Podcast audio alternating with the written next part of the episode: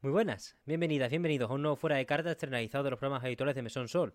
Todos los viernes la actualidad más ferviente para tener un fin de tranquilo, sin nada pendiente y poder dedicarnos a otras cosas en lugar de a perseguir la actualidad por los ecos de la semana, que a veces hasta nos comemos un par de noticias falsas. La semana pasada en el mesón tuvimos un repaso general a un poquito de Hack Slash, un poquito de jueguitos de acción, ya que repasamos en un primer fragmento la Arcade Challenge Update de Hi-Fi Rush, que salió ese mismo 5 de julio de manera gratuita para todas las personas pues, que tengan el juego, por supuesto, y luego con Bayonetta Staff cogimos un fragmento del pasado y hablamos un poquito de Wanted Dead, y un placer estar con él para hablar de qué define a un buen juego de acción y por qué Wanted Dead en este caso le falta por unos lados, tiene suficiente por otro, los sistemas fallan, no fallan.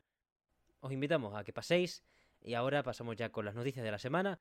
31 fueras de carta. Este sencillote dentro de que ha habido parrafada y que aquí en la libreta podéis ver que al final se ha llenado. Al fin y al cabo, más delgadito debido a que ahora sí se nota que estamos en el verano de un poquito menos de noticias.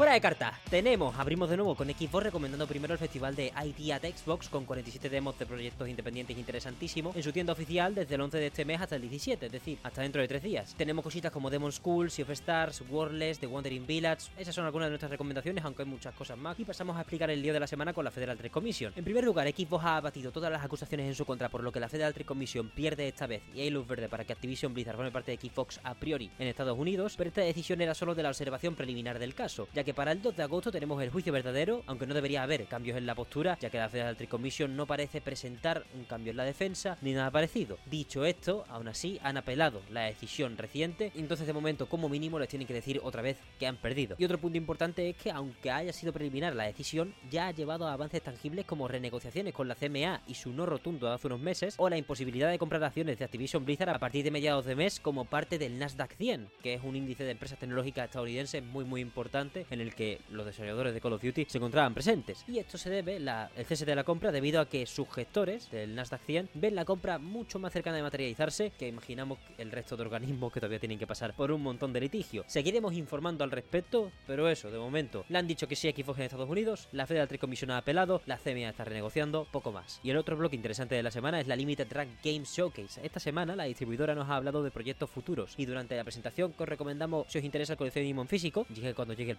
en este caso, han presentado cosas interesantes como la llegada de Tomba a consolas modernas con su director original, Tokuro Fujiwara, y banda sonora nueva de la increíble Fujita Harumi. Hubo otras novedades interesantes como la recopilación de la trilogía de Gex para también consolas modernas o ediciones físicas para Castlevania Bugs Collection y Midnight Fight Express. Todo en un evento que mostró a Limited Run como una empresa con el espíritu de crecer hacia ser más que la compañía que distribuyó la edición internacional de Sol Cresta hace unos meses. Y pasamos ahora a los anuncios y lanzamientos de la semana. Ayer salió el 13 de julio Raiga Strato Fighter en Switch PS45 como parte de los arcade archives que promueve Hamster. El 18 de julio tenemos Ember Knights que sale de Early Access y llega a Nintendo Switch el mismo día que Viewfinder aterriza para PS5, PSVR 2 y PC. El 20 de julio tenemos Immortals of the Avion para PS5, Xbox Series y PC y la expansión de Sea of Thieves The Legend of Monkey Island para Xbox One Series X y S, PC y ambos Game Pass. El día siguiente, el 21 de julio, tendremos Pikmin 4 para Switch, nuevo exclusivo con demo ya disponible y se abren las reservas del PlayStation Access Controller, el que se llamaba Project Leonardo hace unos meses que lo presentaron en la GDC, si no recuerdo mal. Y eso está ya disponible para reservar por unos 90 euros. El mando adaptable para discapacidades por parte de Sony ya presentado una flexibilidad bastante grande de periféricos conectables, manera de sincronizar, tipos de palanca. Os recomendamos los vídeos que estáis viendo ahora mismo en el fuera de carta o detalles más en profundidad en los blogs oficiales de PlayStation. Y en un bloquecito de noticias variadas tenemos que Dave the Diver alcanza en 10 días un millón de unidades vendidas, se confirma hitazo, se confirma bombazo. Y Friends vs. Friends también le va muy bien al juego español ya que vende 225.000 unidades solo en Steam, le queda por salir en consola. Por otro lado tenemos a Akihiro Hino, CEO de Level 5, que ha anunciado la quinta entrega de Yokai Watch por un tweet porque ¿por qué no? También que ya se pueden reservar la edición física de Neon White para Switch y PS5. Esto es Geno Limited Run, esta vez con I Am 8-Bit, los mismos que los Ori en físico. Y confirmado, o más bien filtrado, pero con sitio web ya en activo, conciertos de Nier para el futuro próximo, que eso siempre es una maravilla. Y cerramos este fuera de carta con la noticia de la semana en el mesón. Tras un montón de semanas consecutivas anunciando nada más que despidos, pues os podemos informar de que Sega, bueno, dentro de Sega, se ha abierto el sindicato más grande de la industria, más de 200 trabajadoras y trabajadores del sector, los cuales por un voto súper mayoritario, 91 a 26 las personas que votaron, pues han conseguido abrir la Allied Employees Guild Improving Sega, la AEGIS, básicamente Sindicato de Empleados Aliados por Mejorar Sega. Una asociación que esperamos que tenga muy poco tiempo el récord de sindicato más grande de la industria que ojalá se junten muchas más personas para luchar por lo que se merecen, que son unas condiciones de trabajo dignas, una estabilidad y todo lo que todo lo que se merecen todas las personas trabajadoras del mundo, todas las personas del mundo al fin y al cabo. Y hasta aquí, el fuera de carta de esta semana. Muchísimas gracias por seguir estos boletines de actualidad. Espero que os sean realmente útiles. Y vaya, esta vez eso, más corto, creo, bajo mi punto de vista, menos titulares, menos cositas. Pero, oye, juegazos, ¿eh? También te digo, estamos a gusto con ese festival de demos en Xbox, con esos lanzamientos cercanos. También se acerca ese mes de agosto cargadísimo que tenemos. Y vaya, para ir haciendo de puente poco a poco, ya iremos hablando de lanzamientos más recientes. Tengo una ganas de hablar de Stray Gods loquísima cuando salga. Así que, mientras tanto, vamos a intentar ir un poco atrás en el tiempo.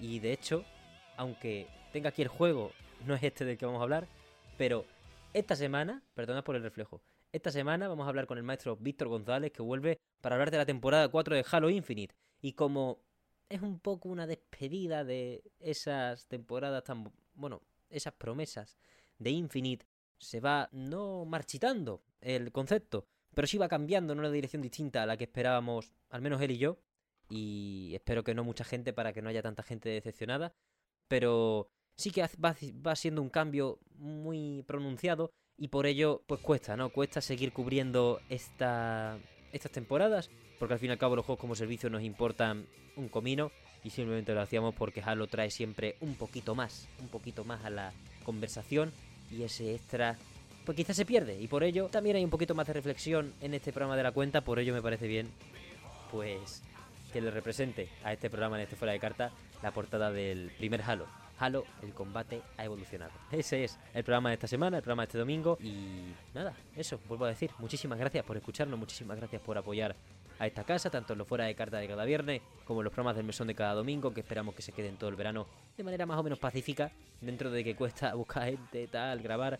Que de momento me lo estoy pasando muy bien grabando, honestamente, echaba mucho de menos lo de grabar. Así que de lujo. Y a ustedes, cualquier comentario que queráis lanzar acerca de titulares que nos hayamos saltado, juegos que nos hayamos saltado al lanzamiento, cosas que vayáis a jugar este fin de semana, a probar, cualquier comentario de más grande valor lo podéis lanzar a través de cualquiera de las vías oficiales. Ya sabéis que estamos en TikTok, Twitter, Instagram, los comentarios de Spotify, los comentarios de YouTube, en todas partes con el radar puesto para cualquier tipo de arenga, sugerencia o comentario en general. Y solo me queda, pues agradeceros vuestra presencia en un nuevo fuera de carta y deciros que seguimos rodando, seguimos para adelante porque da gusto estar aquí. Muchísimas gracias por todo. Una vez más, y nos vemos este domingo.